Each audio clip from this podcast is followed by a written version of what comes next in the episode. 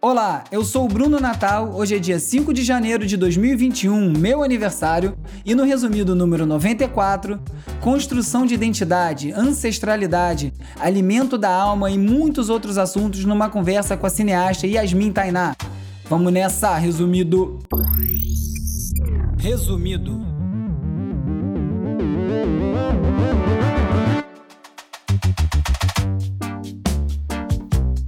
Olá, resumista! Esse é o Resumido, um podcast sobre cultura digital e o impacto da tecnologia em todos os aspectos das nossas vidas.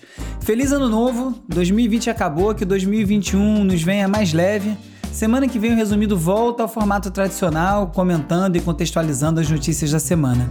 Na última entrevista da série, iniciada em dezembro, enquanto eu me dava férias das notícias para esfriar a cuca, a conversa hoje é com a cineasta Yasmin Tainá, que foi uma das perfiladas na edição da Wired que eu editei com a lista de 50 nomes que expandiram a criatividade no Brasil. Com apenas 24 anos, ela já realizou muita coisa. Do curta Cabela, a série sobre criadoras negras da Preta Lab e a criação do Afroflix, a Yasmin se tornou uma das vozes mais potentes na nova geração. Alguém que com certeza você deve acompanhar bem de perto. Vamos lá. E aí, Yasmin, tudo bem? Tudo bem, e você, tudo bem? Tudo certo, muito obrigado aí pelo tempo, participar aqui do programa. É, vamos ver o quanto a gente consegue falar em 20 minutos dessa sua carreira meteórica de tantas realizações com tão pouca idade, né? Parabéns, antes de mais nada. Ah, obrigado, obrigado. Tamo aí, tamo em obras. Sempre, né? Isso, isso nunca é. Né? É igual como falar obra de igreja, né? É. Um, um aspecto, acho que o central, central de todo o seu trabalho, de todas as suas realizações, é a questão da construção de identidade negra. Você concorda com isso? Sim, de certa forma, né?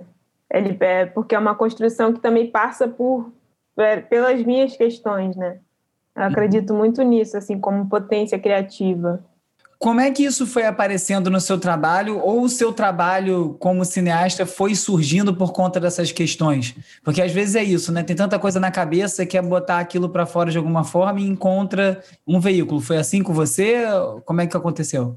Então, eu estudei numa escola chamada Escola Livre de Cinema, foi a minha primeira escola de cinema. E a gente tinha, né, agora no, ela fechou já, mas tinha uma metodologia que, que considerava o corpo, a palavra e o território. Tá. E então o criador dessa, dessa metodologia, né, dessa, enfim, dessa pedagogia assim da Escola Livre de Cinema era o, o Marcos Faustini, né, que antigamente, que nessa época, né, na Escola Livre de Cinema era o secretário de Cultura de Nova Iguaçu, agora ele é o secretário de Cultura, né, vai ser o secretário de Cultura agora do Rio de Janeiro, da cidade, né, o secretário municipal de Cultura. E ele é um cara muito antenado nisso, assim, né? Corpo, palavra, território, por ser um diretor de teatro, de cinema e tal.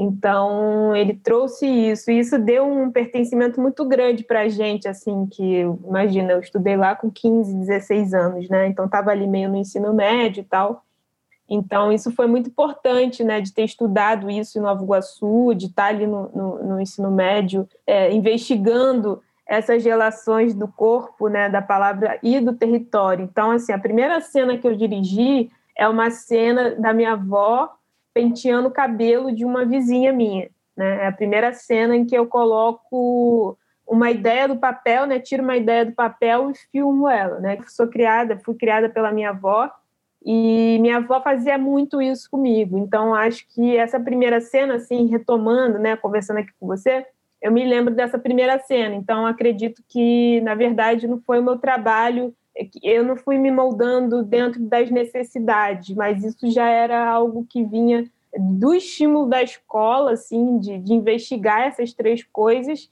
e, obviamente, o meu processo de, de descoberta e também um processo de fortalecimento né, de quem sou, é, desse país que a gente vive, da América Latina, da diáspora, da afrodiáspora, quer viver em afrodiáspora, né? ser diaspórico. Então, é, a escola me deu esse estímulo para pensar nessas questões. Né? E aí, a, a partir disso, eu desenvolvi é, esse, esse caminho, né? que nos últimos trabalhos eu falo muito de família, comida, alimentação. Acho que meu, meu trabalho gira em torno da questão da alimentação, né? E, e, e do fortalecimento do ser. Eu acho que meu trabalho gira em torno dessas questões. O seu trabalho mais conhecido, talvez, ou que mais chamou a atenção inicialmente, foi o cabelo, né? O, o curta. Uhum. Que era mais. Era, que tinha muita questão do cabelo, né? Tinha, tinha esse assunto ali forte. Tem, eu acho que dentro da, dessa perspectiva, assim, o último que eu lancei foi o Fartura, né? Que foi também indicado ao Grande Prêmio de Cinema Brasileiro pela Academia é, Brasileira de Cinema, né? Agora em 2020. E, e, é um filme que fala de comida, né? Eu acho que esse filme, ele, ele é engraçado, né? Como a gente que faz cinema e tal, a gente vai fazendo os filmes no, de, no, no, no decorrer das coisas, e aí a gente vai pensando sobre os outros que a gente já fez. Uhum. Então, e ver quanto que eles vão se, se encaixando e como que a gente vai entendendo os filmes que a gente fez ao longo do tempo também, né? É, então, Fartura me trouxe muito essa dimensão assim, de como o meu trabalho gira em torno da questão da alimentação. O Cabela fala, fala de um processo de fortalecimento do ser, né? de, da mulher negra ali, né? representada né? com o protagonismo de mulheres negras em suas mais diversas é, manifestações, dos seus mais diversos femininos. Né? Então, a gente tem mulheres cisgênero, mulheres, mulher transgênero, então a gente tem é, isso, né, que, que a gente levou em consideração, a questão de cor, né, as, as tantas tonalidades de preto né, e de ser negro que, que existem. Então, isso é. E, e, esse encontro também, né, de vida, é um filme que fala de vida, não fala de morte, né, não é um filme que parte do racismo, né, parte da experiência de estar vivo, né, e de querer continuar a estar vivo, né. E quem quer está vivo, quem continua vivo é porque se alimenta de alguma coisa, seja lá o que for, né? De boas pessoas, bons trabalhos, bons alimentos, né? Físicos mesmos. Então, respiração, então isso tudo é alimento, né? Leitura. Então, acho que a alimentação nesse sentido, sabe? Cabeça boa, corpo bom, entende? Muito mais amplo, então, né? Na alimentação de comida, é uma questão muito maior. É, não é comida, é alimentação. A alimentação ela é, um, é, é um lugar muito amplo, né? É, não é à toa que, que a, a comida está ligada à experiência. Sim. Né? Não está ligado só à questão biológica, né? Ou seja, eu sou, eu estou vivo, eu preciso me alimentar. Senão eu morro, fico doente, desidratado, enfim. Meus órgãos param de funcionar, né? Eu não, não, não recebo os nutrientes necessários para estar tá em pé. Não é sobre isso, é a alimentação. A alimentação está ligada à experiência. E aí são muitas coisas, né? Você pode comer muito bem e ficar doente, por exemplo.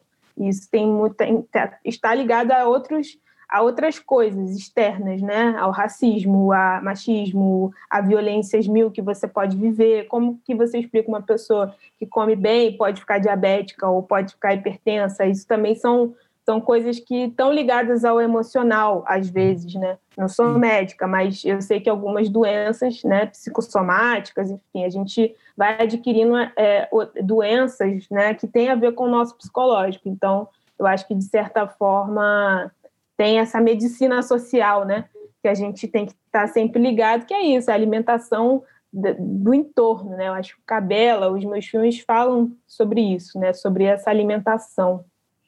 E você falou em experiência, é, você estudou na PUC, né? Uhum. Eu estudo lá ainda. Ah, você ainda estuda lá? Ainda estudo. Nem formada você está ainda, Yasmin? Estou tentando terminar, sabe como é que é? Você entra e vai começa a trabalhar, trabalha, trabalha, trabalha, mas assim, é. falta, sei É isso que eu tô falando, já está acontecendo tanta coisa, né? É, Deve é tá porque eu já entrei trabalhando, né? Uhum. Já entrei na PUC trabalhando. Então é, é, um processo que demora mesmo. E agora, mas eu já estou bem no finzinho. Então, praticamente. E eu queria que você faça essa experiência, te digo por quê. É, eu me formei na PUC em 2001. Entrei em 97, me formei em 2001. Na minha época tinham pouquíssimos negros na faculdade, não, não, não tinha muita gente. Foi antes é, Lula, ProUni, tudo isso, então era, era, era diferente o cenário. E era uma PUC completamente diferente da que é hoje, do que, eu, do que eu entendo. Tem bastante tempo que eu não vou lá, eu até fui lá com o professor convidado falar algumas vezes, mas tem bastante tempo que eu não vou. Eu tenho alguns amigos que dão aula lá ainda, e eles me falaram como. Eles me falam isso, falam: olha, é uma PUC totalmente diferente da que você estudou. Hoje em dia tem bastante negro estudando, tem uma comunidade que está lá, que se junta, que faz parte, que o cenário mudou. É isso? Não é isso? Como é que é a sua experiência como negra na PUC? Porque... Olha, eu a minha experiência na PUC é uma experiência muito positiva, por incrível que pareça, né? Acho que as pessoas quando né, pensam assim, ah, estudo na PUC, vai ter um monte de experiências ruins assim para para falar. É, eu gosto muito de olhar para as experiências boas que eu tive na PUC, assim, o que não quer dizer que eu não tive experiências ruins. Uhum. Mas a PUC me possibilitou muitas coisas. É, me possibilitou é, um, um, trânsito, né? Eu já morei em Nova Iguaçu, fui para PUC, já morei em Jacarepaguá e para PUC. Então já morei em alguns lugares em que eu tinha que me deslocar muito. Então acho que, uhum. a minha experiência de deslocamento e, e uma consciência, né, do que significa é, estar o tempo inteiro se deslocando, né? Eu acho que a PUC me trouxe isso, assim. Então, a, a, a relação que eu tive com os professores também foi é, foram boas relações. É, construí muitas coisas assim legais, muitos amadurecimentos. Acho que a escola valeu muito para mim, né, no sentido de amadurecimento, do meu olhar também. Né? Acho que também tem momentos muito marcantes ali no, no, no centro acadêmico né, de, de, ciências sociais, em que a gente se reunia para fazer o Nuvem Negra, né, em que a gente falava de geografia, história, engenharia, tinha estudantes de tudo quanto é lugar. Então, a minha experiência, assim, por ter feito, né, ser uma das fundadoras do coletivo Nuvem Negra, é, e ter tido essa experiência de poder trocar com, todo, com todos os cursos praticamente da universidade, porque tinham né, no coletivo Nuvem Negra, que existe até hoje, que é de estudantes negros da PUC, então, tem uma experiência muito positiva, assim, na PUC. Acho que a, a universidade tem muito a oferecer, também tem muito o que ainda mudar, assim, e tem mudado, né? Tem, tem algumas coisas realmente em transformação ali dentro. É, então, eu tenho uma experiência muito positiva ali na universidade.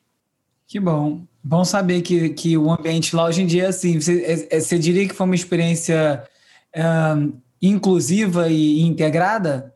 Olha, eu entrei na PUC com sabendo, assim, a escola a minha base foi a escola livre de cinema, entende? Ali eu, eu entendi que eu podia assistir aula na UFRJ, por exemplo, mesmo morando lá dentro de Nova Iguaçu, tinha uma pauta que era o direito à cidade, né? Então, quer dizer, a universidade é pública por quê? Porque qualquer um pode ir lá mesmo, qualquer pessoa pode na universidade pública. Né? Você tendo um consentimento de um professor, você pode assistir uma aula, você pode é, ver uma palestra no auditório. Né? Claro que existe a diferença do, da, do diploma, da, do certificado, mas a universidade pública é, ela tem uma ela tem um muro invisível, né? Mas é uma universidade que o ideal é que a comunidade, né, que, que as pessoas possam estar dentro da universidade. Essa foi a visão de universidade que eu aprendi na, na, na escola de cinema. Então, assim, eu, a PUC não me ofereceu nenhuma inclusão. Eu já fui para a PUC sabendo que aquele espaço também podia ser meu. Não meu como proprietária, mas eu podia estar na biblioteca, podia assistir uma aula, podia dar minha opinião, podia, sabe, não me, não me privar das experiências boas que eu poderia ter ali. Então, a PUC não me gerou nenhum tipo de inclusão. Eu já cheguei na, na PUC sabendo que eu tinha o que oferecer para a universidade também, não só o contrário. Então, eu tenho uma relação de troca com a universidade. Né?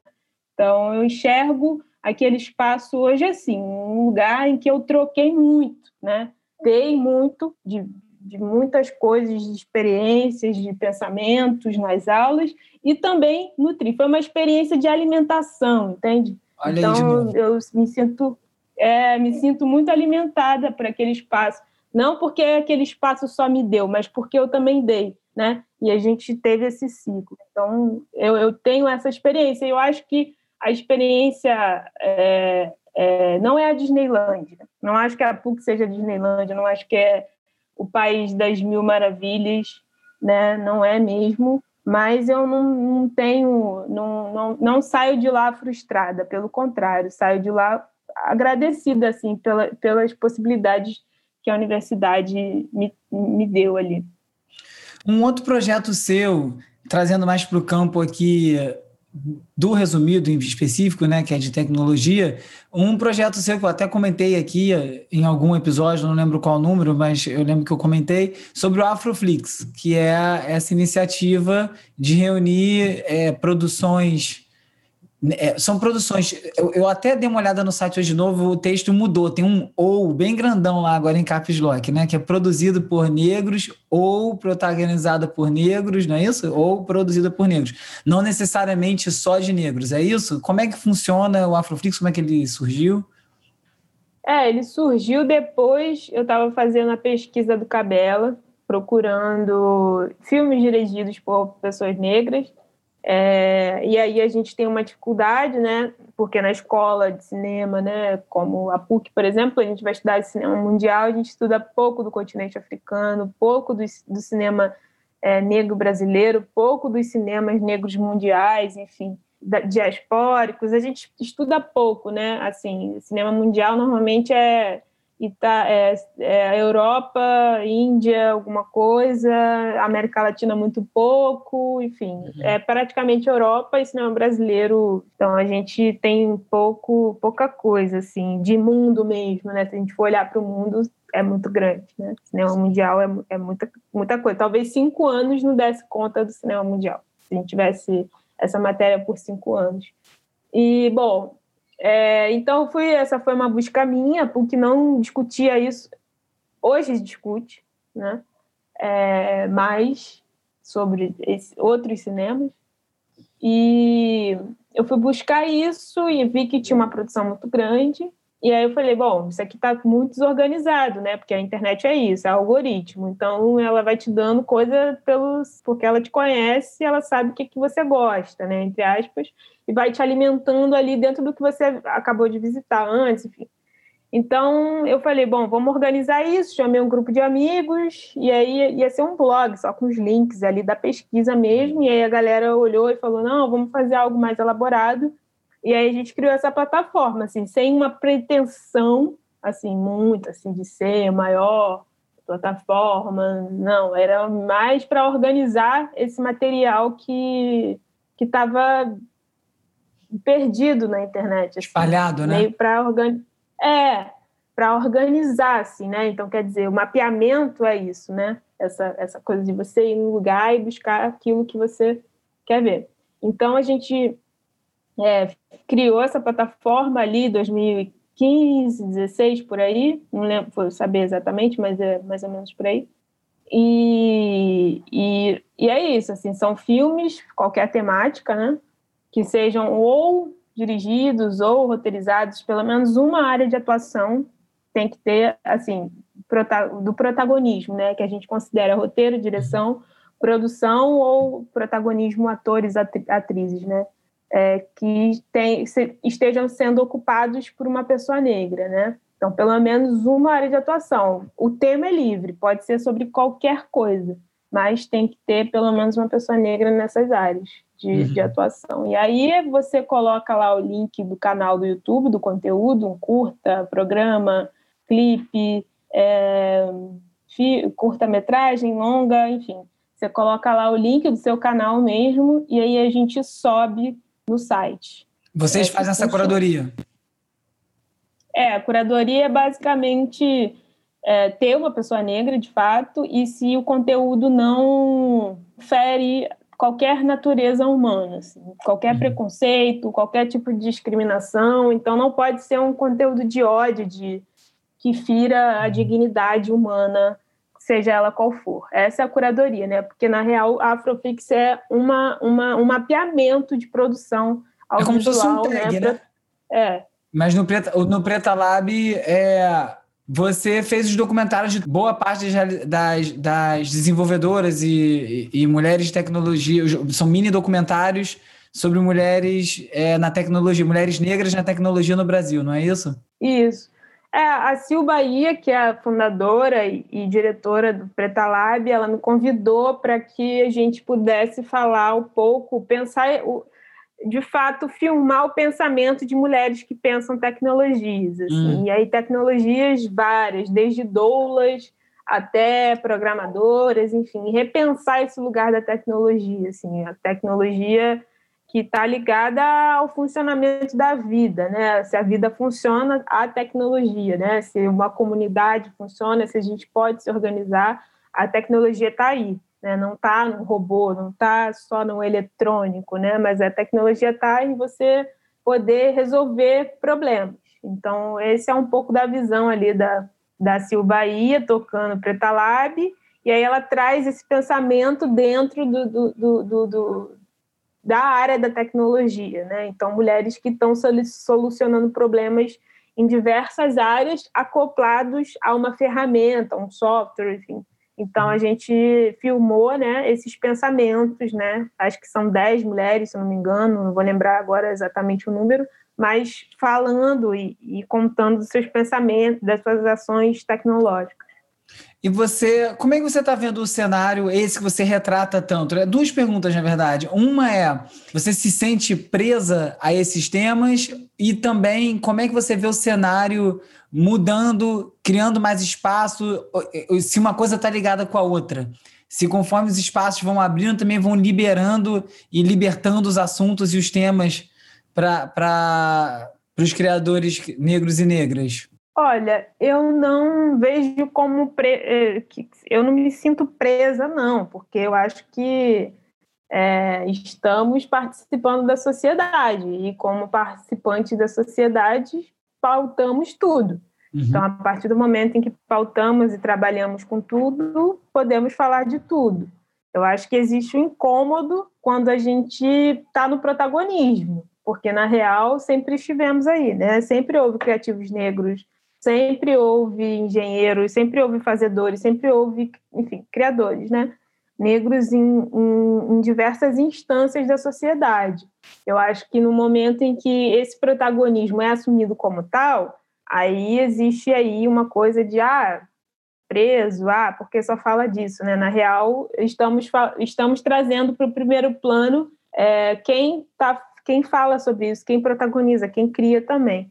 Então, não, não me vejo presa, acho que é um momento de transformação mundial, é, acho que existe muita, muita, muita coisa boa vindo, né? Acho que a indústria ganha, todos ganham de todos os lados, assim, a gente ganha muito é, com a presença é, e com lideranças negras tocando coisas no mundo, tocando coisas no Brasil, tocando coisas, enfim, a gente tem diversas experiências aí nos últimos anos no mundo, né?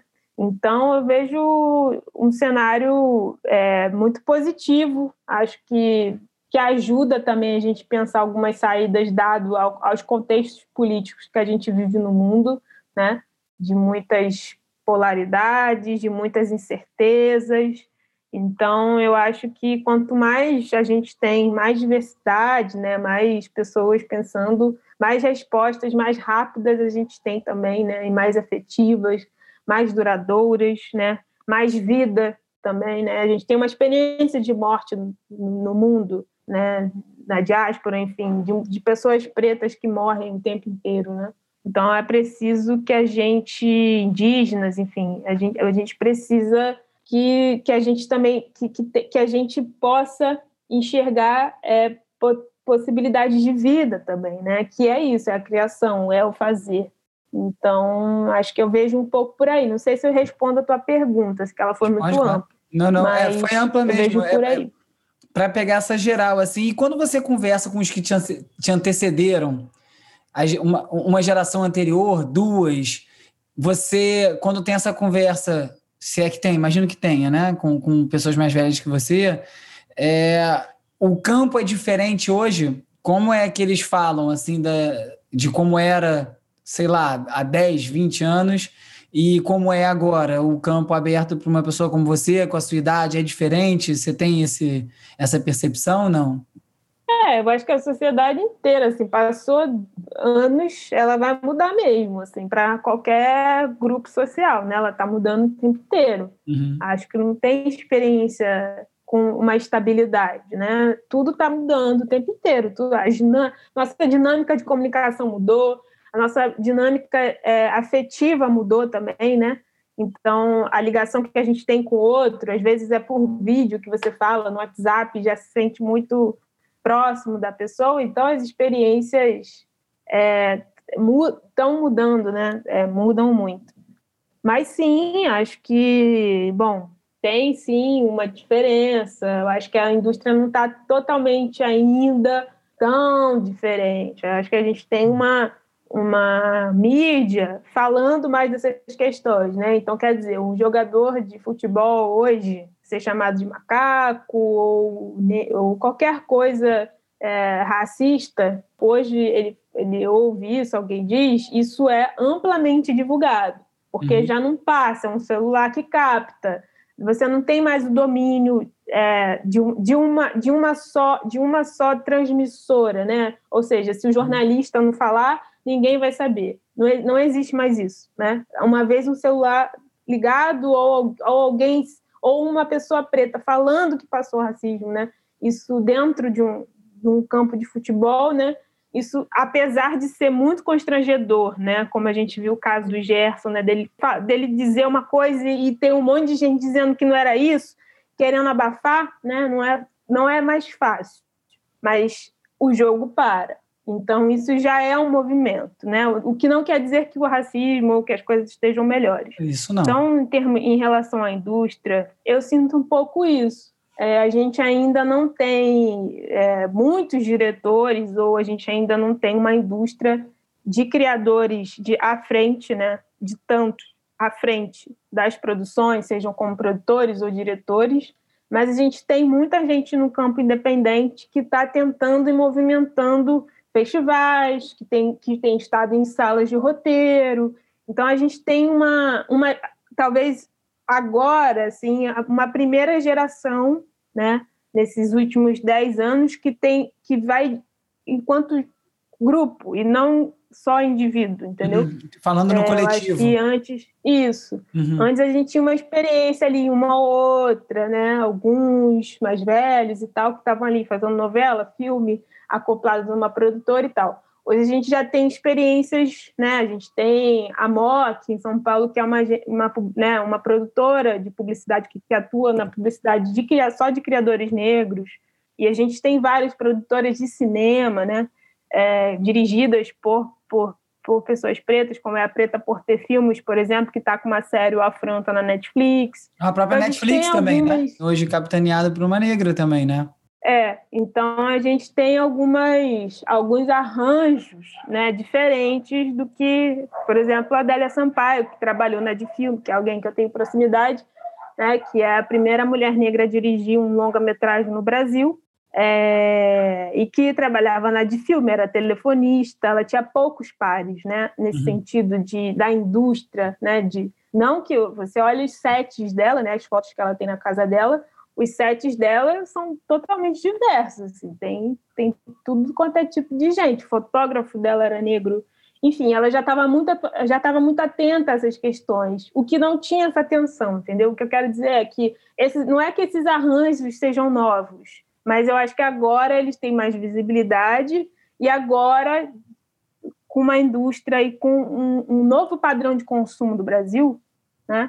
O cliente já chega falando, eu só vou querer vou querer fechar contrato com você se quem dirigir for uma pessoa negra. Se tiverem pessoas negras na equipe. Eu já vi isso acontecer. Entendeu? Uhum. Então, isso é, é uma realidade que às vezes vem de cima. E aí eu acho que o que está embaixo começa a se transformar. Genuinamente ou não, né? Bom ou ruim, não sei, a gente não, não pode nem sempre definir isso no bom ou ruim mas esse, essa, essa mudança é significativa, de fato, olhando para uma experiência como a Adélia Sampaio, enfim, e outras, né?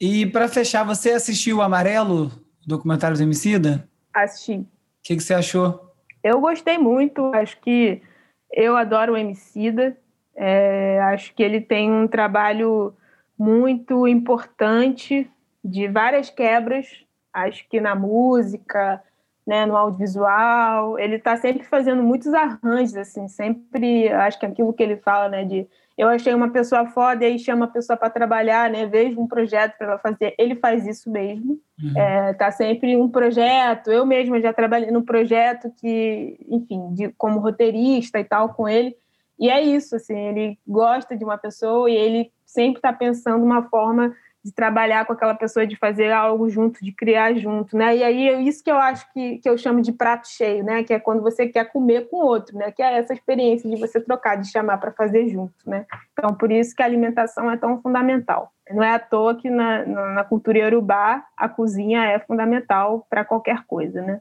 Então, eu gostei muito do amarelo.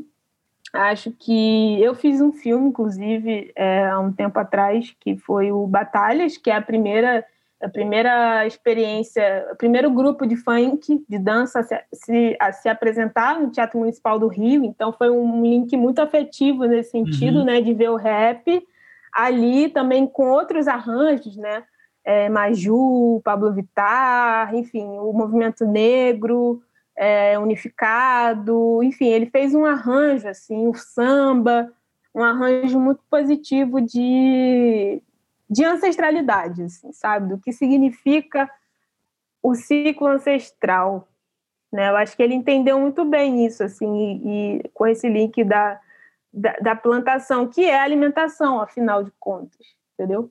Então, acho que o ciclo da ancestralidade é o ciclo da, do, da alimentação, entendeu? Da vida mesmo, que está o tempo inteiro numa espiral, né? Ela sempre vai e volta de, de uma forma, de um, de um jeito diferente, né? E, e, os fatos históricos que o Amarelo traz é um pouco disso, né? Desse, dessa espiral, né? De repente tinha ali um grupo de, de, de criadores negros criando, né? Construindo uma igreja que daqui a pouco vai construir os, os batutas numa gripe espanhola que vai ter uma importância e aquilo vai se atualizando, né? Vai se atualizando, vai se atualizando, e a gente vai vendo outras, outros marcos que casam com aquele, aquele movimento espiral passado e que vão criando novos pontos né, nessa espiral, né? Então eu, eu senti muito isso em amarelo, assim, eu quero ver de novo, assim, para falar de uma forma mais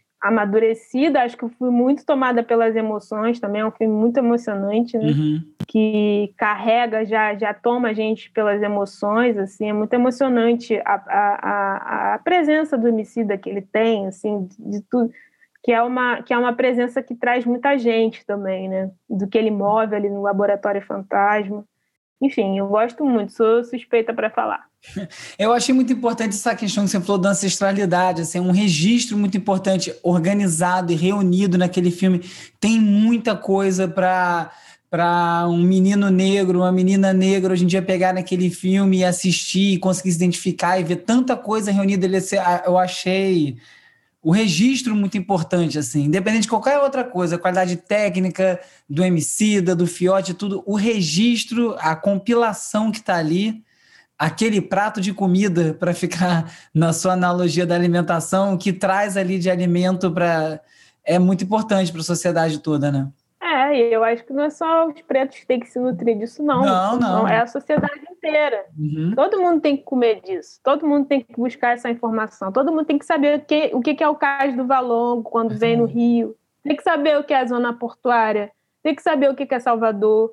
Entendeu? Tem que saber. Não é uma questão. É, é aí é, é obrigação, sim, de ter pertencimento sabe? De se você fala, se você bate tanto no peito que você respeita o outro, você tem que saber que pontos foram esses, por que eles são importantes, por que, que a gente tem que respeitar, para, para além do, do, da noção de respeito que a gente aprende em casa, moral e tal, por que, que tem que respeitar a zona portuária? Por que, que tem que respeitar o centro de Salvador? Por que, que tem que respeitar esses lugares tão importantes que a gente tem espalhado no Brasil? Todo mundo tem que comer, não é só os pretos, não. Todo mundo, os brancos, principalmente. Principalmente. Você está coberto de razão. Eu tinha, eu tinha falado desse ponto de vista da importância histórica é, para os negros verem esse registro, mas você está coberto de razão, realmente. É para todos, é para todo mundo ver, sem Para todos. O Emicida faz aquilo ali para todo mundo, né? À toa que ele vai botar na Netflix. Exato. Entende? Então, assim, ele está tá fazendo um serviço, prestando um serviço para a sociedade, coisa que, o, que a política pública não tem feito, por exemplo. Que a gestão pública oficial não tem feito. Então, acho que é isso. Todo mundo tem que se alimentar disso. Muito bom. Yasmin, muito obrigado pelo papo, que você continue aí produzindo esses alimentos e se alimentando disso tudo e que estejamos sempre comendo juntos disso tudo aí, como você falou algumas vezes ao longo da entrevista. Tá bom, maravilha. Obrigada aí pela conversa, pelo espaço. A gente se encontra em breve. Com certeza. Bom, semana que vem o resumido volta ao formato tradicional. Vamos aí voltar a comentar as notícias. Foi uma temporada muito legal de resumido entrevista nessas minhas férias, férias das notícias. O Resumido Tracks, a seleção continua indo ao ar toda semana lá no site www.resumido.cc, onde você encontra também todos os links para a gente poder se falar pelo Instagram, pelo Twitter, pelo WhatsApp, pelo Telegram, sinal de fumaça e todo o resto. Então é isso. Semana que vem tem mais Resumido. Resumido. resumido.